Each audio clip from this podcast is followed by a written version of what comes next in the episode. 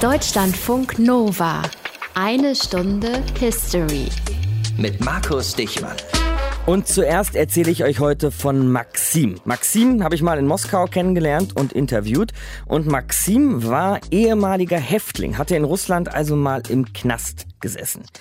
Aber er behauptet bis zu diesem Tag, dass er eben zu Unrecht im Gefängnis war, dass ihm etwas angehängt wurde, weil er im Unternehmen, für das er gearbeitet hat, ein großes staatliches Unternehmen nebenbei, weil er da nicht mitmachen wollte bei einem korrupten Deal und dann im Gegenzug selbst angeschwärzt wurde. Das war eine komplizierte Geschichte, das ist eine komplizierte Geschichte, die schlussendlich bis vor den Europäischen Gerichtshof für Menschenrechte in Straßburg gehen musste, wo Maxim tatsächlich gewonnen hat. Dieser Maxim jedenfalls hatte ein T-Shirt an, auf dem in kyrillischen Buchstaben stand, ein Russland ohne Putin. Das war für ihn eine Hoffnung, anders als für ganz, ganz viele Russen, muss man natürlich auch sagen, die große Fans und Anhänger von Putin sind. Aber vor allem war es für ihn auch so eine Art Traum. Ja, denn ein Russland ohne Putin, das kannte er im Grunde nur als Kind so ein bisschen Generation Merkel auf Russisch. Und dass es mal anders kommen könnte, war für ihn auch nur schwer vorstellbar. Denn inzwischen hat Wladimir Putin seit 20 Jahren das Sagen in Russland. Und um diese 20 Jahre Putin geht es heute in eine Stunde History. Aus den prallgefüllten Schatzkammern der Menschheitsgeschichte. Euer Deutschlandfunk Nova-Historiker Dr. Matthias von Helfeld. Tag, Matthias. Sei gegrüßt, mein Lieber. 1999 wird Wladimir Putin nämlich erstmals russischer Ministerpräsident und seitdem changiert er ja so fröhlich hin und her zwischen Präsident und Ministerpräsident. Und man muss sich überlegen, 1999, da gab es dieses junge Russland ja erst seit acht Jahren. Ne? 1991 war die Sowjetunion zugrunde gegangen. Fass uns das doch nochmal knapp zusammen. Ja, mach mal. Das war der äh, Weihnachtstag an 1991, an dem Gorbatschow im Fernsehen seinen Rücktritt erklärte. Damit war die UdSSR, die Union der Sozialistischen Sowjetrepubliken, untergegangen. Mhm. Es wurde eine neue Fahne auf dem Kreml aufgezogen, das war die russische Fahne. Und um das zu erklären, sozusagen muss man ein paar Gründe mal sagen. Es gab natürlich sehr viele, aber ein paar vielleicht. Das Ende des Kalten Krieges, es war sozusagen die Definition, was Ost, was West ist. Das war durch den Kalten Krieg natürlich klar, das mhm. gab es nicht mehr. Die alten Ostblockstaaten, zum Beispiel DDR, Polen, Ungarn und Rumänien, waren in Auflösung begriffen, beziehungsweise es gab sie gar nicht mehr, zum Beispiel die DDR. Und es gab innerhalb der UdSSR sehr, sehr starke Autonomiebestrebungen, zum Beispiel im größten Teilstaat, nämlich Russland selber und vor allem auch im Baltikum. Gorbatschow, der an diesem Weihnachtstag zurückgetreten ist, wollte die Union behalten, reformieren und auf jeden Fall zusammenhalten. Dafür war er zu Hause relativ unbeliebt, weil die Leute gesagt haben, wir sind jetzt gar nicht mehr so stark wie früher. Aber mhm. auswärts, also bei uns zum Beispiel, war Gorbi natürlich der Held. Voll der Held, wurde groß gefeiert. Du hast gerade gesagt, Weihnachten 91, im Sommer 91, ein paar Monate vorher, gab es ja schon einen Putschversuch gegen Gorbatschow. Ähm, war das vielleicht so der Anfang vom Ende der UdSSR? Also ganz bestimmt war das der Anfang. Sicher war es auch ein Mosaikstein. Dieser Putsch ging sozusagen in die andere Richtung, ähm, als es dann später wurde. Also sie wollten im Grunde genommen die alte kommunistische Sowjetunion wieder zurückhaben und versuchten dies auf dem Wege eines Putsches zu bewerkstelligen. Gorbatschow war in der Sommerfrische in der Datscha am Schwarzen Meer, kam geschwächt zurück. Seine Frau Reisa war sehr krank geworden über diese Tage. Und der eigentliche Held, der die angeblich diesen Aufstand auch zurückgeschlagen hat, war Boris Jelzin. Wir erinnern uns vielleicht, der ist auf einen Panzer geklettert. Äh, die, dieser Panzer stand vor der Duma und er hatte also ein Megafon in der Hand und redete auf das Volk ein. Und damit wurde er sozusagen der Held. Und danach sozusagen aus dem August heraus war der Zerfall der UdSSR nicht mehr aufzuhalten. Jelzin, der starke Mann in Russland, im Teilstaat Russland, ließ die KPDSU verbieten. Also musst du dir mal vorstellen, die Partei, die im Grunde genommen die ganze Sowjetunion aufgebaut ja. hat. Und Anfang Dezember wurde dann gemeinsam mit der Ukraine und Weißrussland die sogenannte GUS gegründet, die Gemeinschaft unabhängiger Staaten. Und das war dann tatsächlich der letzte Nagel sozusagen im Sarg der UdSSR. Und dann war der starke Mann der Boris Jelzin, den du eben erwähnt hast, der einzige und im Grunde ja auch letzte russische Staatschef vor Putin. Genau. Wie kann man diese Jelzin-Zeit beschreiben? Also aus westlicher Sicht war das ganz prima, weil da war relativ wenig Widerstand zu spüren. Russland war im Grunde genommen kein ernsthafter Gegner in Anführungsstrichen mehr. Und deswegen passierten so peu à peu Schritte, dass eben die NATO und auch die Europäische Union immer näher an Russland heranrückte. Ehemalige Gegnerstaaten des Warschauer Paktes wurden auf einmal Mitglieder der NATO. Dann gab es diese Beitrittswelle 2004 sowohl in NATO als auch in die Europäische Union. Mhm. Und das Ergebnis war, dass beide also der Westen insgesamt und die NATO als militärisches Bündnis, an Russland herangerückt waren. Das nationale Selbstbewusstsein der Russen war dadurch natürlich schwer angeschlagen. Sie sind sozusagen degradiert worden von einer Weltmacht zu einer Regionalmacht. Das wurde teilweise auch offen so gesagt. Sie waren auf jeden Fall nicht mehr auf Augenhöhe und zu alledem gab es eine schwere Wirtschaftskrise in Russland. Und das alles sollte nun Jelzin lösen und der hatte tatsächlich keine gute, ich sag mal, Aura um sich herum. Man warf ihm Korruption vor, man mhm. warf ihm Vetternwirtschaft vor. Er war ganz offensichtlich ein schwerer Trinker und die Welt hat sich über ihn lustig gemacht, weil er auch tatsächlich sich häufiger Dinge geleistet hat, die man sich als Regierungschef eigentlich besser nicht leistet. Aber er hat dann eben doch noch den Weg bereitet für einen Mann, der alles wieder gerade rücken sollte, nämlich für Wladimir Putin. Warum kommt denn dieser Jelzin, der so ein bisschen schräg und alkoholkrank daherkommt, auf die Idee, diesen irgendwie straighten Nagel Putin da zu seinem Mann zu machen. Ja, ähm, also der kannte ihn natürlich schon lange. Der war ja in der ähm, Hierarchie schon auch relativ weit hoch mhm. aufgestiegen. Ähm, man könnte jetzt sagen, ähm, Putin hat ihm Straffreiheit garantiert. Das äh, für sich und seine Familie, das ist ja ein wichtiges Argument in der Zeit gewesen. Mhm. Das könnte man so sagen. Aber auf der anderen Seite war Putin natürlich auch ein Hoffnungsträger, sowohl bei Jelzin als auch bei anderen Leuten in Russland, auf eine bessere Zeit und bessere Zukunft für Russland. Und als er dann sozusagen die Fäden in der Hand hielt, also Putin, war zunächst mal in Innenpolitik auch der Schwerpunkt äh, seiner Arbeit. Er musste tatsächlich, hat er sich auch sicher einen Plan gemacht, erstmal sozusagen in Russland wieder, ähm, ja, wie soll ich sagen, Ordnung schaffen. Und die Außenpolitik war zunächst einmal Kooperation mit dem Westen und erstmal so weitermachen. Aber als dann die Innenpolitik sich etwas verändert hatte und verbessert hatte in seinem Sinne, dann hat er sich der Außenpolitik zugewandt. Aber insgesamt müssen wir selbstkritisch im Westen auch sagen, der Westen hat die Schwäche Russlands in dieser Zeit ausgenutzt.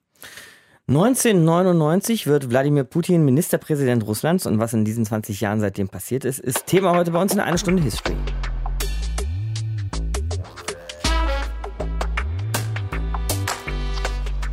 Wenn einer kommt, muss der andere gehen. Wer war eigentlich Ministerpräsident Russlands vor Wladimir Putin, der 1999 dieses Amt übernommen hat? Und wie ging dann die politische Karriere Putins steil bergauf? Das erzählt uns jetzt Veronika von Borries hier in eine Stunde History. Hinsetzen werde ich mich nicht. Ich brauche nicht lange. Mit diesen Worten eröffnet Sergei Stepaschin seine letzte Kabinettssitzung. Stepaschin ist seit Mai 1999 russischer Premierminister. Diese Aufnahme ist vom 9. August 1999. Zuerst erzählt Stepaschin noch von seiner Reise nach Dagestan, wo vor wenigen Tagen tschetschenische Rebellen einmarschiert sind und es schwere Kämpfe gibt. Und nun zur Tagesordnung. Heute hat Präsident Boris Jelzin meine Entlassungsurkunde unterzeichnet und mich von meinen Aufgaben entbunden. Zu meinem Nachfolger hat er Wladimir Wladimirovich Putin ernannt, den Sekretär des Sicherheitsrates und Direktor des FSB. Das ist eine Nachricht, die damals nur wenige Russen interessiert. Putin ist bereits der fünfte Premierminister, den Präsident Boris Jelzin innerhalb eines Jahres einsetzt. Jelzins Regierung schafft es nicht, die Probleme des Landes zu lösen. Die Wirtschaft ist am Boden, auf den Straßen herrschen Kriminalität und Armut. Viele Russen fühlen sich gedemütigt als Verlierer der Geschichte. Jelzins Beliebtheitswerte liegen bei etwa zwei Prozent. Dazu kommen Ermittlungen der Staatsanwaltschaft gegen ihn wegen Korruption. Bei der nächsten Wahl darf er nicht nochmal antreten. Es gibt Kritiker, die hinterher sagen, Jelzin hat Putin als seinen Nachfolger installiert, damit der ihn vor Strafverfolgung schützt. Im August 1999 sieht es aber nicht so aus, als ob eine Mehrheit der Russen Jelzins Wunschnachfolger wählen würde. Eher gehen sie auf die Straße und demonstrieren gegen seine Regierung.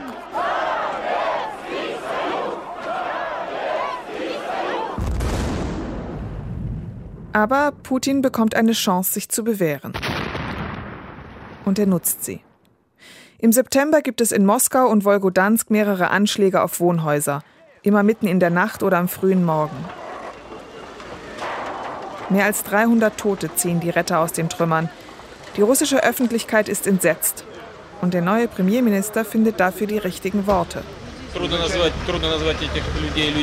Es ist schwer, diese Leute als Menschen zu bezeichnen. Das sind nicht mal Tiere.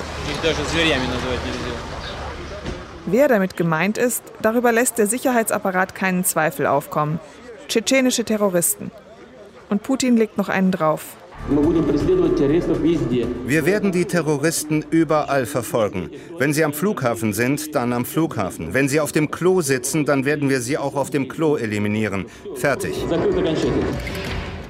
Bei den Wählern in Russland kommen solche Worte gut an, zumal Putin seinen Worten Taten folgen lässt. Nach wenigen Wochen führt Russland wieder offiziell Krieg in Tschetschenien. Und das alles, obwohl es keine eindeutigen Beweise für die Schuld der Rebellen gibt. Deshalb werden in den Medien auch andere Theorien diskutiert. Wie hier zum Beispiel in einer Fernsehsendung ein ehemaliger sowjetischer Geheimdienstmitarbeiter. У меня лично вызывает э, сомнение, что руководство ФСБ стояло за этими провокациями. Ich habe Zweifel, dass die Führung des FSB hinter den Anschlägen steckt. Aber ich halte es für möglich, dass sie von Personen durchgeführt wurden, die in Russland eine Atmosphäre erzeugen wollten, in der Wladimir Putins Ansehen in der Bevölkerung wächst und in der er in den Krieg ziehen konnte. Es könnte sein, dass diese Personen in Verbindung mit dem FSB stehen, aber aber nicht in seinem Auftrag handelten.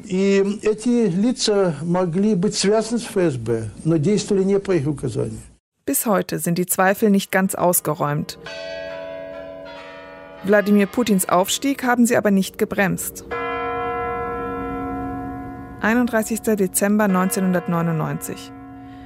Präsident Jelzin wendet sich in seiner traditionellen Fernsehansprache ans Volk. Ich habe ich habe eine Entscheidung getroffen. Heute, am letzten Tag des ausgehenden Jahrhunderts, trete ich zurück. Ich habe getan, was ich konnte.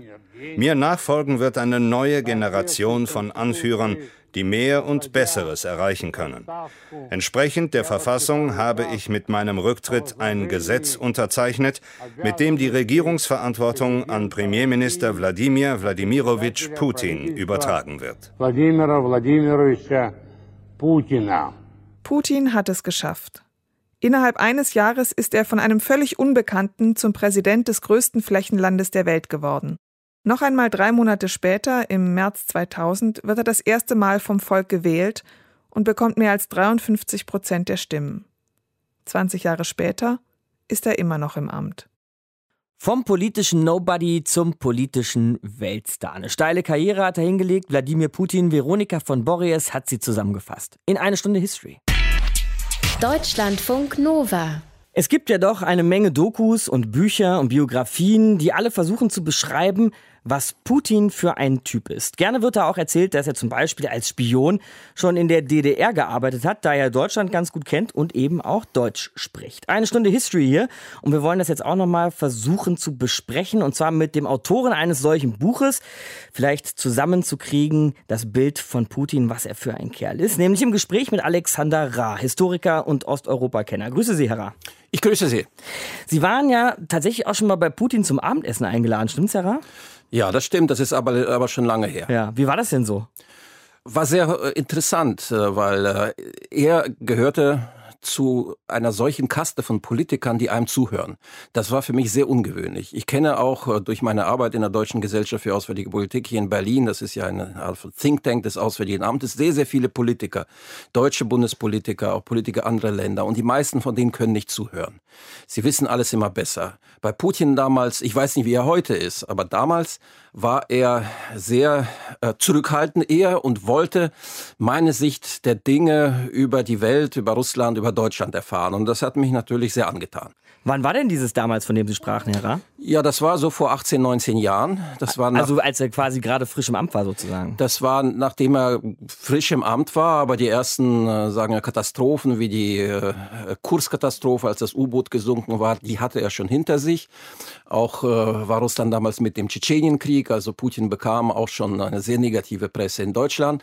Ich schrieb damals diese Putin-Biografie und danach hat er mich eingeladen, um äh, mit mir über dieses Buch zu diskutieren ihn interessierte einfach, wie ich zu der Einschätzung, aber auch zu den vielen Informationen gekommen bin, die er nach einem Buch äh, über sich lesen konnte. Was waren denn so aus seiner Sicht die wichtigen Punkte Russlands damals zu Ende der 90er, Anfang der Nullerjahre? Was wollte er so anpacken? Für mich war Putin damals ein Politiker, der über England, äh, über Deutschland, sich an äh, die Europäische Union annähern wollte. Er sprach äh, von einem gemeinsamen Europa. Europa wäre auch die Heimat der Russen. Er klang aus meiner Sicht auch gar nicht antiamerikanisch, obwohl es damals schon die ersten größeren Konflikte mit den Vereinigten Staaten von Amerika gegeben hatte, anders als in den 90er Jahren, wo Russland mehr eine Junior-Partnerrolle der Amerikaner spielte. Und ich dachte, dass er wirklich zu dieser neuen, jüngeren Generation von Politikern gehörte in Russland, äh, die bereit wären, an einem gemeinsamen Europa von Lissabon bis Vladivostok zu bauen. Das scheint sich aber in den letzten 20 Jahren sehr verändert zu haben. Na, die Umstände haben sich verändert, die Weltpolitik hat sich verändert. Äh, Putin wird aber in die Geschichte eintreten, denke ich auch als äh, Politiker, der ein Land wie Russland umgepolt, verändert, jedenfalls ihm eine neue Orientierung gegeben hat. Vieles was in Russland äh, heute passiert und in die Richtung, in die Russland geht, wäre, wage ich mal zu behaupten, unter einem anderen russischen Herrscher und einem anderen russischen Kremlherrn anders gelaufen. Aber die Umstände, ich wiederhole mal, waren sehr schwierig. Aber erklärt das auch, dass im Russland heute, in diesem Russland unter Putin, junge Punk-Rockerinnen in den Knast gesteckt werden und unliebsame Politiker tot auf der Straße aufgefunden werden? Wir sagen mal so, äh, russische Entwicklung geht nicht in Richtung einer westlichen Demokratie, das ist richtig. Und äh, die Menschenrechtsfrage äh, wird in Russland ganz anders äh, gesehen und behandelt, jedenfalls von oben als äh, bei uns. Der Westen äh, ist, sage ich mal, in einer anderen Welt. Äh, wenn man äh, das mit Russland vergleicht. Äh, bei aller Kritik auch an Russland, einer berechtigten Kritik, muss man sagen, und sich immer wieder erinnern, aus was für einem totalitären System dieses Land kommt. Und vor allen Dingen nicht nur die da oben, sondern auch die da unten. Und bis sich dort in Russland, wenn überhaupt mal eine Demokratie einpegelt, bis in Russland irgendwann mal eine Zivilgesellschaft aufgebaut werden kann, bis dort überhaupt ein westliches marktwirtschaftliches System etabliert werden kann, vergehen ich will ja nicht zu pessimistisch klingen, aber werden mehr Jahre vergehen als jetzt diese 30 Jahre, die wir erlebt haben nach äh, dem Zerfall der Berliner Mauer vor auch fast genau 30 Jahren. Sie nannten sich selbst mal einen Putin-Versteher. Finden Sie vielleicht, dass der Westen oder speziell auch Deutschland Russland vielleicht zu sehr meiden? Nein, meiden tun wir äh, Russland nicht, obwohl äh, das kann man wahrscheinlich auch so sehen, weil wir nicht wissen, was wir mit diesem Russland anfangen können. Ich war eigentlich jemand der Verfechter eines gemeinsamen Europa von äh, Lissabon bis Vladivostok, äh, also als eines Kontinentaleuropa. Natürlich finde ich es richtig, dass äh, die Europäer damals äh, sich konsolidiert haben, dass sich West- äh, und Mittelosteuropa vereinigten nach dem Ost-West-Konflikt, nach dem Zerfall der Sowjetunion. Es war der natürlichste Weg, den die Europäer gehen konnten. Sie mussten bis zu einem bestimmten Grade die NATO erweitern und die Europäische Union konsolidieren. Ich finde aber, dass wir nichtsdestotrotz einen großen Fehler gemacht haben, indem wir die NATO zu sehr Richtung äh, russische Grenzen äh, ausgebreitet haben. Die baltischen Staaten gehören in die NATO, in die Europäische Union, keine Frage. Aber die Frage, ob äh, zum Beispiel ein Land wie die Ukraine oder Georgien oder sagen wir mal Armenien oder Moldawien, ehemalige Sowjetrepubliken, Nachbarstaaten Russlands unbedingt in die NATO hineingenommen werden müssten, steht auf einem anderen Stern. Ich glaube, das wäre falsch und wir haben uns und da sage ich nochmal, die NATO ist für mich die Mutter aller Probleme gewesen, der Konflikte mit Russland. Die NATO hätte sich mit Russland durch einen historischen Vertrag einigen müssen, um vielleicht auch gemeinsame Sicherheitsinteressen zu pflegen und gemeinsam gegen die Herausforderungen vorzugehen, die uns alle betreffen, uns nicht zwar durch einen neuen Ost-West-Konflikt, sondern durch einen Nord-Süd-Konflikt, in dem wir eigentlich stecken, durch die Herausforderungen und Gefahren Stichpunkt islamischer Extremismus im Süden, aber auch andere Gefahren, vor denen wir stehen. Hier ist, denke ich, sehr viel verpasst worden vor 20 Jahren. Ich äh, deute jetzt nicht äh, hier einseitig die Schuld äh, dem Westen zu. Auch die Russen hätten sich viel mehr bewegen können Richtung einer potenziellen und fruchtbaren Zusammenarbeit. Aber diese historische Chance auf die Gründung eines gemeinsamen Sicherheitspaktes oder einer gemeinsamen Sicherheitsarchitektur zwischen NATO und Russland in der nördlichen Hemisphäre unseres Planetens ist äh, sträflich vernachlässigt und äh, nicht geschaffen worden. Das war Alexander Ra, Historiker und Osteuropa-Kenner hier bei uns in eine Stunde History über Russland in den letzten 20 Jahren unter Wladimir Putin, eigentlich schon in den letzten 30 Jahren seit Fall der Sowjetunion. Danke Ihnen, Herr Ra. Vielen Dank. 1999 das erste Mal Ministerpräsident, im Jahr 2000 dann gleich zum ersten Mal russischer Präsident und seitdem immer an der Macht geblieben. Wladimir Putin, unser Thema heute in eine Stunde History zu Beginn, Matthias, war er doch aber eigentlich, ich finde, fast zahm. Also er hat den Laden, er hat Russland nicht komplett umgekrempelt. Hat er nicht. Er hat erstmal relativ viel beim Alten belassen und zwar deshalb, weil eben die alten Machtstrukturen, die unter Jelzin eben aufgebaut waren, die waren ja noch da und viele hatten eben die Hoffnung, dass Putin auch vieles beim Alten belässt, weil er ja von dieser alten Administration sozusagen ins Amt gehoben wurde. Und du kannst nicht als Einzelner dann gleich alle sozusagen rausschmeißen. Du musst es nacheinander tun oder eben es so lassen, wie es ist. Was er aber am Anfang sofort gemacht hat, war der Kampf gegen die berühmten Oligarchen. Die waren unter Jelzin reich geworden auf dem Wege der Privatisierung von Staatsunternehmen. Da haben sich einfach gemeldet, haben gesagt, okay, ich übernehme das, ich saniere das, ich ähm, stecke da Geld rein. Jetzt unter Putin wurden sie entmachtet und manche von diesen entmachteten Oligarchen, die an das System wieder zurückgebunden werden sollten, wurden richtige Gegner von mhm. Putin. Zwei Namen sind bestimmt bekannt, Chodorkowski und Berezowski. Die beiden sind ja auch lange verfolgt worden, haben sehr hohe Haftstrafen bekommen ja. unter merkwürdigen Bedingungen und Begründungen.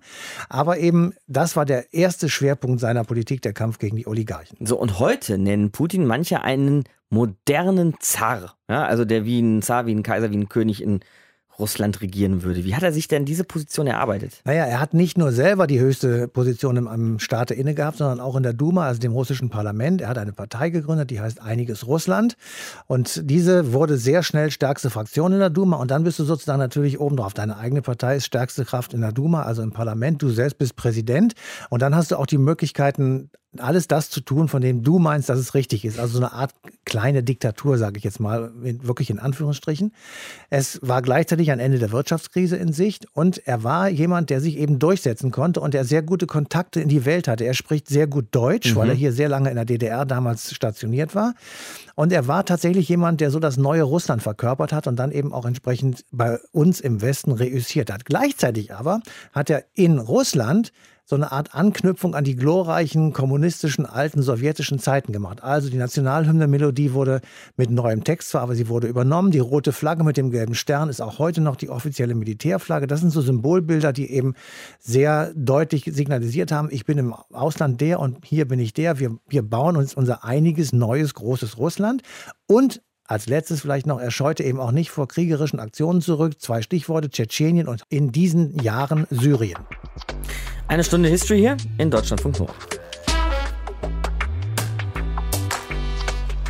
Wir brauchen noch einen zweiten Blick auf dieses Jahr 1999, auf das Jahr, in dem Wladimir Putin das erste Mal russischer Ministerpräsident wird. Eine Stunde History hier, nachdem wir ja gerade mit einem selbsterklärten Putin-Versteher gesprochen haben, wie sich Alexander Ra schon mal genannt habe, den habt ihr eben hier bei uns in der Sendung gehört. Jetzt aber reden wir mit unserer Korrespondentin Sabine Adler, die Ende der 90er eben auch da war, als Putin Ministerpräsident war. Da war sie für uns in Moskau. Hallo Sabine. Hallo. Bist du auch eine Putin-Versteherin? Ich würde mich unbedingt als Putin-Versteherin äh, bezeichnen, aber äh, wie es sich für eine Journalistin gehört, eben nicht als Putin-Freundin. Der Herr Rahm meinte das ja auch irgendwie im positiven Sinne. Also jetzt nicht Putin-Versteher werden ja auch manchmal diese Internet-Trolls oder so bezeichnet, ja, die jede Diskussion kaputt machen wollen, sondern er bezeichnet sich als jemand, der Russland besser verstehen möchte, um Brücken zu bauen, um mehr Dialog mit Russland herzustellen. Davon gäbe es zu wenig aktuell. Richtige Idee? Ich finde, es gibt viele Dialogkanäle, die werden auch ausgenutzt. Natürlich kann, kann man nie genug miteinander reden, gerade wenn es solche äh, angespannten Beziehungen gibt. Man muss nur gucken, was dann bei dem Reden rauskommt. Mhm. Also ist es jetzt nur Reden um des Redens willen und wer redet da mit wem und wer darf nicht reden. Da finde ich, da kann man in Richtung Moskau manchmal doch ein bisschen kritischer hingucken. Zum Beispiel, wenn es um den Petersburger Dialog geht. Da wird es auch wieder so sein, dass die russische Seite Seite die Teilnehmer bestimmt und die, die äh, eigentlich regelmäßig fehlen am Tisch, das sind zum Beispiel eben die Oppositionellen im Land. Dann gehen wir doch mal zurück, wie das alles angefangen hat mit Putin, dieses Jahr 1999. Worum ging es ihm so damals, als er Ministerpräsident wurde? Kannst du dich erinnern? Unbedingt. Also es ging an etwas, was man sich zunächst überhaupt nicht erklären konnte, nämlich äh, um Vorgänge in Dagestan. Dagestan ist eine Teilrepublik von Russland mhm. und dort haben Islamisten einen Gottesstaat ausgerufen.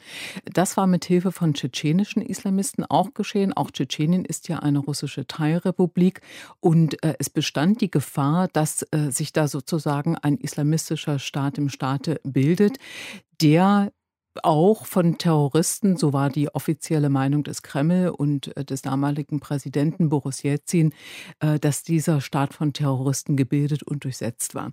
Und der damalige Premier, den Wladimir Putin dann später abgelöst hat, nämlich Sergei Stepaschin, und da sagte Jelzin, dieser Stepaschin kriegt das nicht in den Griff, wir müssen jemanden anders holen. Und das war der FSB-Chef, der Geheimdienstchef mhm. Wladimir Putin, der auch im Land gänzlich unbekannt war. Das heißt, im Grunde beginnt seine Karriere als Ministerpräsident mit einer militärischen Aktion. Das passt ja eigentlich zu diesem starke Mann-Image, das Putin schon immer hatte. Ne? Nackt auf Pferden reiten, Judo kämpfen, Panzer besteigen und so. Also hat ihn das schon immer ausgemacht? Also es war auch die Situation, er wurde also Premierminister und dann begann der Terror erst so richtig. Aha. Dann sind zum Beispiel Wohnhäuser in die Luft geflogen, in Buinax, in Dagestan, aber auch in Moskau und in Wolgodonsk. Und die Menschen waren sich überhaupt nicht mehr sicher in ihren eigenen vier Wänden. Da hat äh, er die sogenannte Antiterroroperation in Tschetschenien ausgerufen. Das war nichts anderes als der zweite Tschetschenienkrieg. Und seine Begründung für diese Operation war, das sind Tschetschenien tschetschenische Terroristen, die da ihr Unwesen treiben. Und es gab aber sehr, sehr viele Indizien dafür, dass auch der russische Geheimdienst FSB daran beteiligt war. Und man hatte mehr als nur Gerüchte, dass diese explosive Situation extra hergestellt wurde, um eben Ordnung zu schaffen, um mit harter Hand durchzugreifen. Und Putin war auch derjenige, der politisch sofort gesagt hat, ab jetzt regiert die Vertikale der Macht. Das war nichts anderes als das Ausschalten oder zumindest die Marginalisierung der Opposition und äh, er hat sofort auch begonnen, die Medien unter Druck zu setzen, also die unabhängigen Medien. Interessant, Sabine, weil heute wird ja häufig auch über Putin gesagt, dass die außenpolitischen Konflikte, die es so gibt mit Russland, Krimkrise, Ostukraine, dass das eben auch veranstaltet wird, um innenpolitisch Macht auszuüben. Ganz genau. Es gab ein Problem, das war dieses Problem des islamischen Gottesstaates und Russland hatte zu jener Zeit ein tatsächlich großes Islamistenproblem. Das kann man auch nicht einfach so wegwischen. Aber es gab eben in der Innenpolitik den unbedingten Wunsch, jedenfalls von Putin, diesen Liberalismus, der unter Jelzin überhaupt keine Form hatte, der auch kaum Werte hatte. Jelzin hat zwar eine demokratische Gesellschaft in Russland auf der einen Seite irgendwie zugelassen, auf der anderen Seite besaßen die Oligarchen, also diese ganz einflussreichen Wirtschafts, jetzt würde ich mal fast sagen, Kriminellen, im Grunde genommen die ganze Macht.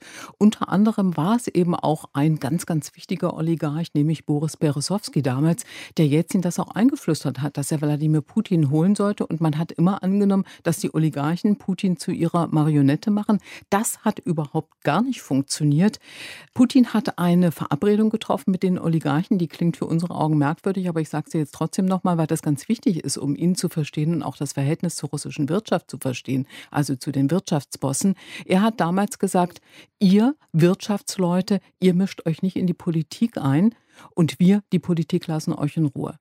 Und dann hat das eine gebrochen, nämlich Michael Chodakowski. Das ist der ehemalige Chef von Yukos gewesen, der ein Ölmagnat, der hat damals vor versammelter Mannschaft, vor laufenden Kameras Putin vorgeworfen, er täte zu wenig gegen die Korruption im Staat, aber auch in der Wirtschaft. Und das war sozusagen ein No-Go, Putin zu kritisieren und eine solche politische Äußerung zu tun.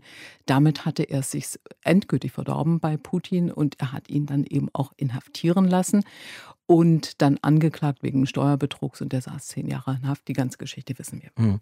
Da gilt die Vertikale der Macht. Den Ausdruck finde ich ja extrem schön. Heißt im Grunde, dass Putin den Staat so umgemodet hat, dass er an der Spitze steht und das Sagen hat. Wobei man ja meinen müsste, es hätte da auch noch andere gegeben, die vielleicht mal mitspielen wollen. Genau, aber die anderen, die sind da ziemlich ausgeschaltet worden. Putin hat ja in kürzester Zeit, also wenn wir jetzt im August 2019 darüber reden, wie Putin an die Macht gekommen ist, also vor 20 Jahren, dann war das ja der erste Schritt sozusagen. Der nächste Schritt, jedenfalls auf föderaler Ebene, muss man sagen, in Moskau, der nächste Schritt war dann, dass äh, Jelzin ihn in der Silvesternacht, beziehungsweise am Silvestertag, am Morgen, in der Nacht war dann Vollzug, äh, er ihn zum amtierenden Präsidenten gemacht hat. Das heißt also, Putin hat in allerkürzester Zeit unglaublich viel Macht bekommen. Er musste sich zunächst nicht um diese Macht bewerben und er hat sie eben auch genutzt und äh, immer weiter ausgeweitet. Siehe Syrienkrieg bis auf die Weltbühne. Unsere Reporterin Sabine Adler war Ende der 90er in Moskau, als Wladimir Putin Premierminister wurde. Heute war sie bei uns in einer Stunde History. Danke dir, Sabine. Gern. Deutschlandfunk Nova. In 20 Jahren kann sich ein Mensch offenbar sehr verändern. Die Umstände, in denen er lebt, können sich ebenfalls ändern. Und ist dieser Mensch dann Oberhaupt eines Atomwaffenstaates mit viel Geschichte und großem Geltungsanspruch? Tja, dann wundert man sich schnell, wie alles so weit kommen konnte. Eine Stunde History hier. Seit 20 Jahren hat Wladimir Putin das Sagen in Russland. Und das analysieren wir jetzt noch einmal für heute. Ein letztes Mal mit Jörg Barbarowski, Historiker mit Schwerpunkt Russland. Grüße Sie, Herr Barbarowski. Ja, guten Tag, grüße Sie auch. Woher kam denn dieser Geisteswandel Putins in Sachen Westen? Also wieso war zum Beispiel auch ein Land wie Deutschland erst irgendwie der beste Buddy in Europa und heute holt man seine Diplomaten nach Hause? Ich glaube gar nicht, dass Putin sich wirklich über die Jahre verändert hat, äh, sondern er hatte, glaube ich, immer schon die gleiche konservative äh, Grundhaltung. Mhm. Zum Beispiel die Haltung, dass Staaten eine pragmatische Außenpolitik machen, die nicht davon äh, gelenkt ist, welche Werte oder welche Ordnung jeweils ein Staat vertritt. Das hatte er auch vorher schon. Er hat, glaube ich, in einem längeren Prozess lernen müssen, dass die Angebote, die er dem Westen machte, nicht auf fruchtbaren Boden fielen. Dann hat er sich eben umorientiert. Er war immer schon ein pragmatischer Machtpolitiker, der in den Kategorien des 19. Jahrhunderts über äh, die Staatenbündnisse dachte mhm. und gar nicht verstehen konnte, dass ein so wichtiges und bedeutendes Industrieland wie, wie Deutschland äh, Teil eines größeren Zusammenhanges ist, das sich EU nennt. Was waren das für Angebote Russlands an den Westen, von denen Sie gerade sprachen? Ja, nach dem Ende des Kalten Krieges und dem Ende des Kommunismus in Osteuropa gab es ja in Russland schon eine Stimmung, die man so ausdrücken könnte, dass nunmehr die Zeit der Konfrontation und der Blöcke vorüber sein müsse. Das geschah aber nicht aus verständlichen Gründen, weil die ehemaligen Sowjetrepubliken Estland, Lettland, Litauen, aber auch äh, Staaten wie äh, Tschechien, Polen und Ungarn aus dem Einflussbereich des alten Imperiums um jeden Preis herauskommen wollten mhm. und deshalb sich der NATO anschlossen. Das wiederum hat Russland zutiefst verstört, weil man nicht verstehen konnte, warum nach dem Ende der Blockkonfrontation sich die NATO nach Osten ausweitete. Das ist ein äh, wirklich schwieriges und kompliziertes Problem, von dem ich sagen würde, dass der Westen das mit geringer Sensibilität angepackt hat. Mhm. Stichwort Sensibilität und nach dieser NATO-Ausweitung dann auch noch ein Assoziierungsabkommen der EU mit der Ukraine. War das dann too much Westen? Was auch immer das heißen soll? Unbedingt. Das bedeutet ja überhaupt gar nicht, dass man in der EU oder in den westlichen Staaten mit der Ukraine keine Abkommen schließen sollte. Aber pragmatische Politik orientiert sich ja am Möglichen und nicht am Wünschbaren. Und was dort geschehen ist, ist, dass man sich am Wünschbaren orientiert hat und vergessen hat, dass diese Frage in Russland von besonderer Bedeutung ist. Die Ukraine war eben nicht Litauen oder Polen, sondern sie war einmal Kern des alten Imperiums, auch des zarischen Imperiums gewesen. Mhm. Äh, und deshalb hätte man wissen müssen und wissen können, dass das nicht ohne Folgen bleiben würde. Aber Herr Barbarowski, ja. wenn, mhm. wenn äh, Putin jetzt ein pragmatischer Politiker ist, wie Sie es gerade beschrieben haben, mhm. und Pragmatismus sich an dem, was ist und nicht an dem, was wünschenswert orientiert, muss man dann nicht anerkennen, dass die Ukraine ein unabhängiger Staat ist und der machen kann, was er will? Das hat ja Putin anerkannt, dass äh, die Ukraine ein unabhängiger Staat ist. Das Problem bestand ja nur darin, dass der Druck innerhalb Russlands groß war. Der Druck, der auf ihm lastete, in der russischen Öffentlichkeit war extrem groß. Also die Handlungsspielräume waren nicht so groß, wie mancher glaubt. Dass Putin sich die Krim einverleibt hat, hatte natürlich auch mit dem öffentlichen Druck zu tun. Und auf der anderen Seite hätte Putin, wenn er sich am Wünschbaren orientiert hätte, mit Leichtigkeit die Ukraine erobern können.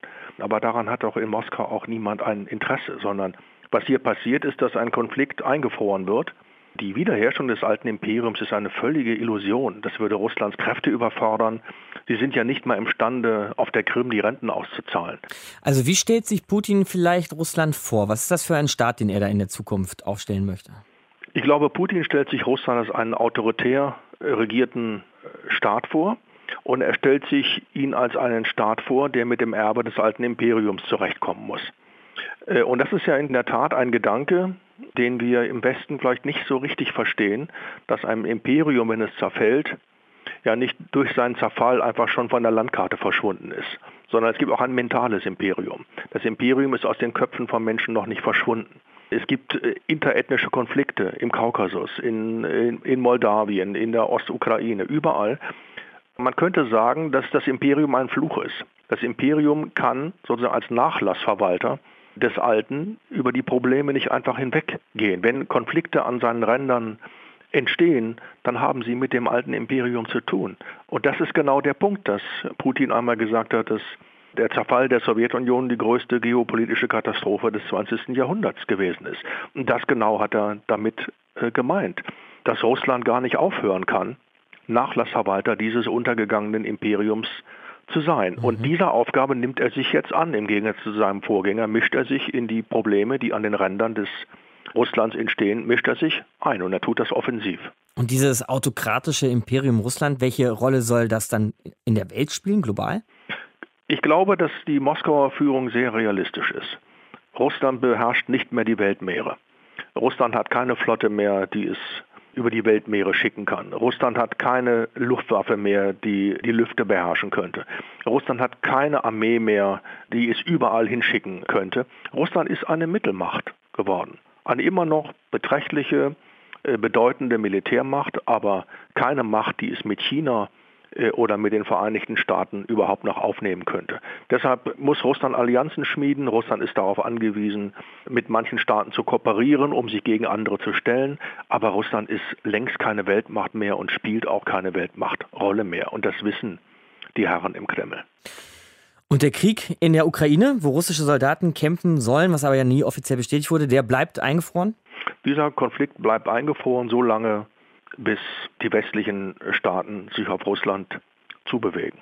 Und niemand wird für die Ukraine Krieg führen wollen. Russland tut es aber. Und deshalb sitzt Putin in diesem Fall am längeren Hebel. Und man sollte dann doch die Konsequenz ziehen und sagen, wenn man schon keinen Krieg führen will, dann muss man Verhandlungen aufnehmen. Und deshalb ist es jetzt an der Zeit, diese Sanktionen aufzuheben und zu irgendeinem Modus vivendi zu kommen, der die Grenzen sichert und der Ukraine nützt. Sagt Jörg Barbarowski, Historiker bei uns in Deutschlandfunk Nova. Danke Ihnen, Herr Barbarowski. Ja, ich danke Ihnen. Also spätestens seit der Krim-Krise, dem Euromaidan und dem nicht enden wollenden Krieg im Osten der Ukraine fragt sich die ganze Welt, was tun mit Russland und vor allem mit Russland unter Wladimir Putin. Da gibt es Menschen im Baltikum, Esten und Letten und Litauer, aber auch andere Europäer, die sagen, bitte noch mehr NATO-Truppen da an der Grenze positionieren, bereit sein, um zuzuhauen, wenn es hart auf hart kommt und einen Raketenabwehrschirm bitte auch hinbauen, statt zu reden. Matthias, du willst lieber reden.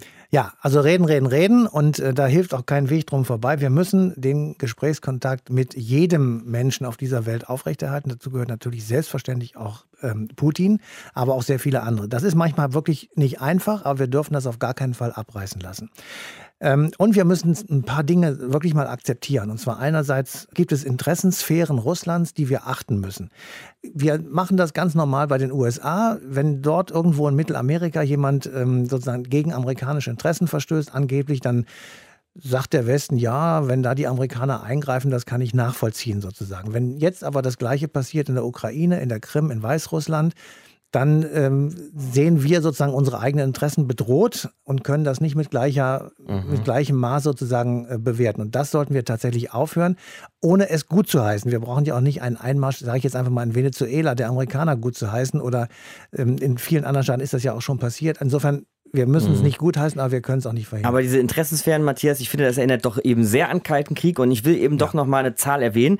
13.000 Tote jetzt schon im Ukraine-Krieg seit dem Ausbruch 2014. Das finde ich unter Verweis auf diese Interessensphären schwer ja. zu akzeptieren. Ist auch schwer zu akzeptieren, aber was sollst du machen? Willst du jetzt selbst einmarschieren? Möchtest du äh, noch weiter Sanktionen aufrechterhalten? Willst du das weiter so treiben wie im Kalten Krieg? Oder willst du versuchen, auf dem Weg, den ich gerade beschrieben habe, dass du selbst auch deine Gedanken etwas veränderst, mit weiterhin im Gespräch bleibst, ob du dann nicht möglicherweise auf diesem Wege diese Situation, ähm, ich sag mal, entschärft. Also wir können nicht zu allem Ja und Amen sagen, das ist richtig. Mhm.